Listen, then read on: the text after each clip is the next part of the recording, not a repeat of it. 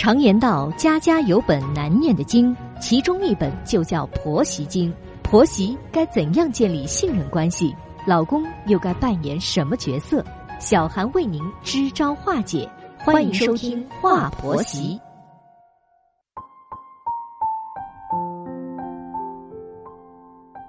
现在是北京时间晚间的二十一点，欢迎收听《话婆媳》，我是节目主持人小韩。在节目开始，问候正在收听节目的广大听众朋友。每个人的立场不同，想法也会不同，做法自然也就不同。那么，在一个家庭中啊，孩子是这个家庭的未来，一家人在大方向上啊，都要以孩子的利益为重，这也是在为未来着想嘛。在为孩子考虑的同时啊，自然也要顾及到老人的。子女赡养父母，这是法律规定的义务。在祖孙三代的家庭中，如果说老人的利益和孩子的利益同时发生冲突，站在中间的位置，既是父母又是子女的小夫妻呀，的确是很难办的。那么遇到这种情况时啊，小夫妻俩就要努力的寻找到平衡点了，最好要老人和孩子都要兼顾到。作为老人，要多为孩子着想，做人。可不能太自私的，老人可不能倚老卖老。如果老人不为孩子着想，只想着自己的需求，那么这个家庭肯定不会和睦的。在家庭条件并不富裕的情况下，婆婆却想要在老家盖房子，儿媳呢却想在城里买学区房，婆媳俩互不相让，儿子选择站在了母亲那边，决定回老家盖房子。妻子气的呀，提出了离婚。这是发生在雅茹身上的事情。现在雅茹和老公已经离婚了，她独自带着孩子生活。那么本期节目，我们就一起来听一听雅茹的叙说吧。我老公啊，是外地来这座城市里打工的。有一次呢，我坐公交车时偶然认识了他。那时啊，我来了例假，身体很不舒服。站在公交车上是一直猫着腰，老公就很热情的给我让了个座位。后来我们又在同一站下车了，下车后我们正好又是同路，就一起走了一段路。我们是一边走一边聊天，聊得也很投机。分开时呢，就互加了好友。那之后我们就经常在网上聊天，聊着聊着就擦出了爱的火花了，于是便恋爱了。恋爱了两年后啊。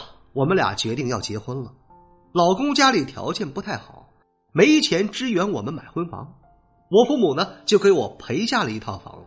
婚后我们夫妻俩就住在这套陪嫁房里，公婆住在老家。第二年我生下了儿子，婆婆来伺候我坐月子，她觉得我和老公啊都是很有能耐的人，认为我们是挣大钱的，所以特别自豪。她说在村里呀，她和老头子觉得特别有面子。因为儿子和儿媳在城里安家落户了，在我产假结束前夕，公公突然病倒了，婆婆没有办法帮我们带孩子了，只能回老家去照顾公公了。我就让我妈帮我们带孩子了。那时啊，我妈在帮我哥家带孩子，我们呢就每天早上把孩子送过去，晚上再接。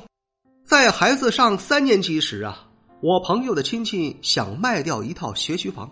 因为他们家的孩子初中毕业了，那套学区房的使命已经完成了，所以他们想便宜点卖掉那套房子，然后再重新买一套自己常住的房子。我周围的很多同事和朋友家呀，都给孩子买了学区房，想让孩子上一所好点的学校。在我儿子上幼儿园和小学时呢，我们都没有择校。上初中我就想啊，给他择一次校，免得他将来埋怨我们不重视他的学习。我就把这个想法跟老公说了，又说呀，买那套房子很划算，老公呢也就同意了。我们手头里的存款呢可以付首付了，所以我们决定贷款买这套学区房。可正当我们要去买房子时啊，公婆得知了这件事儿，是坚决不同意，他们要求我们回老家去盖房子。婆婆说呀，老家的那套房子啊已经很破旧了，必须得要翻建了。公公现在身体不好，已经是过了今天不知明天的人了，得让他住上新房子，他才能了无遗憾的离去。公婆住的房子外表的确是挺破旧的，但是房子里面还是很不错的，因为前两年呀，我们刚给他们重新装修过，像房子里厨房、卫生间、卧室、空调、冰箱、抽水马桶都有，两个老人住在里面也挺好的。因为公婆坚持要我们回去盖房子，老公就开始犹豫了，他就不想买学区房了，要把手里的钱啊全部拿去盖房子。我就跟他说呀，我们又不回老家去住，等公公走后，婆婆肯定会来跟我们一起住的，我们又何必要在老家投资呢？老公就把我这个想法呀跟婆婆原话说了，婆婆说啊，我们不回去住也要翻建房子的。因为如果不翻建房子，等他和公公去世之后，他们家就要在村上灭掉了。他们家不能做学户，所以我们必须要回去盖房子，而且还要盖三层楼的小别墅。我们夫妻俩手头里的钱也就只有那么一些，买了学区房就没有钱盖房子，盖了房子就没有办法买学区房了。在盖房子和买学区房之间，我当然是选择买学区房的。我得为我的孩子将来着想啊。而且我们肯定不会回老家去住的，可是公婆坚持要老公回去盖房子，公公还以死相逼呀，说我们不回去盖房子，他就不吃药，不吃药他就马上会没命的。婆婆呢，也是每天给我老公打好几个电话，不断的给儿子洗脑，软硬兼施啊。老公选择了听婆婆的，就不顾我的反对，坚持要回老家去盖房子，我很生气。我不想把手头里的活钱去他老家盖房子后变成死钱了。再说了，他的老家很偏僻，盖好房子后连租都租不掉的，那些钱就像扔了一样。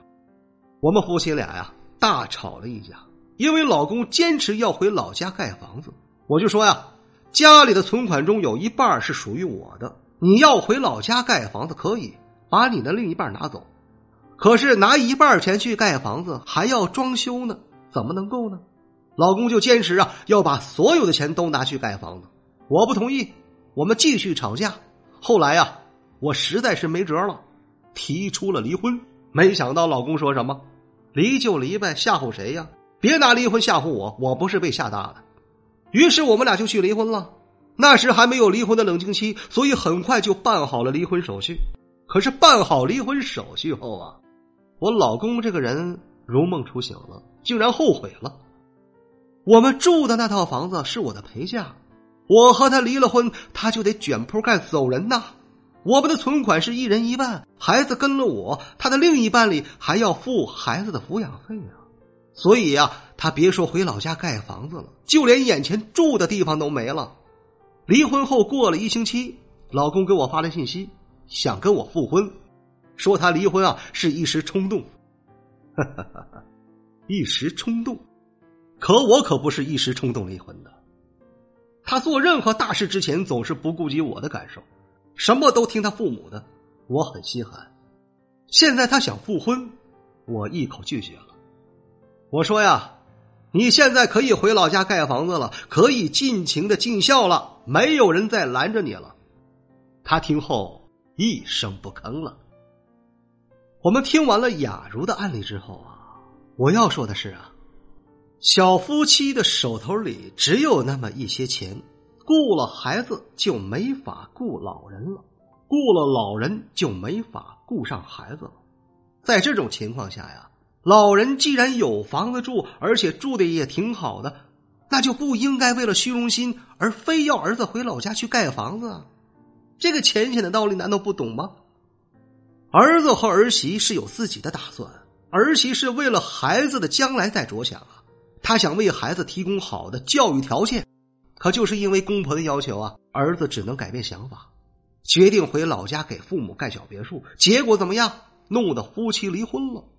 最后呢，儿子不仅没有满足父母的愿望，还把自己好好的婚姻也给折腾没了。其实啊，一个人孝顺父母，不单单是在物质生活方面。自己把自己的婚姻和家庭经营好，这也是一种孝顺呢。雅茹的前夫想更好的孝顺父母，最后却适得其反了。当他明白过来后啊，想要跟前妻复婚，又被前妻拒绝了。所以说，男人最好还是要跟自己的妻子一条心的，一起抚养孩子。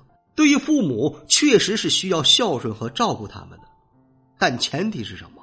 要量力而行啊。这里是华婆媳，我是小韩。如果说你喜欢本期的节目，欢迎您点击订阅并转发与分享。如果说你饱受婆媳矛盾带来的痛苦，可以加入到华婆媳的官方群。再次感谢各位的聆听，我们下期节目再会。